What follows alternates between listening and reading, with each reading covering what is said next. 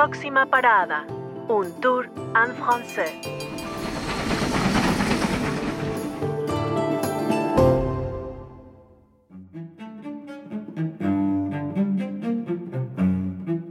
Bonjour, je m'appelle Benjamin. J'ai grandi dans un village du Val-de-Loire.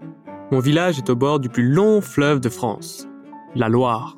Et surtout, ma région est célèbre pour deux choses, le vin et les châteaux. Autour de la Loire, il y a des milliers d'hectares de vignes et les plus beaux châteaux de France. Mais mon histoire ne se passe pas dans un château royal. Elle se passe dans un petit château producteur de vin rouge. Le vin, c'est une histoire de famille. Ma mère travaille dans les vignes toute l'année. La première fois que je fais les vendanges, j'ai 9 ou 10 ans. Je suis avec mon grand-père et ses copains. Je coupe le raisin, je le mets dans mon petit panier, et quand mon panier devient trop lourd, mon grand-père le porte pour moi. À la fin, il me donne un peu d'argent. J'achète des bonbons, c'est génial. À 19 ans, je vais faire les vendanges au château de Parnay. Deux semaines. Cette fois, c'est pour de vrai. Mon grand-père n'est plus là pour porter mon panier. Je dois me débrouiller tout seul et le travail est très dur. Tous les jours, on est dans les vignes, sous le soleil ou sous la pluie.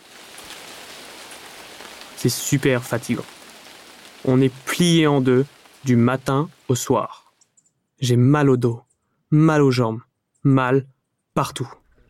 Heureusement, ma mère, mes frères des amis travaillent avec moi. Et surtout, il y a Manon. Manon a 19 ans aussi. Elle travaille à côté de moi. On s'aide beaucoup. J'aime bien parler avec elle. Le soir, après le travail, on boit l'apéro ensemble au château. Le dernier jour des vendanges, elle est bizarre. Derrière les vignes, cachée sous les raisins, elle se met à rire.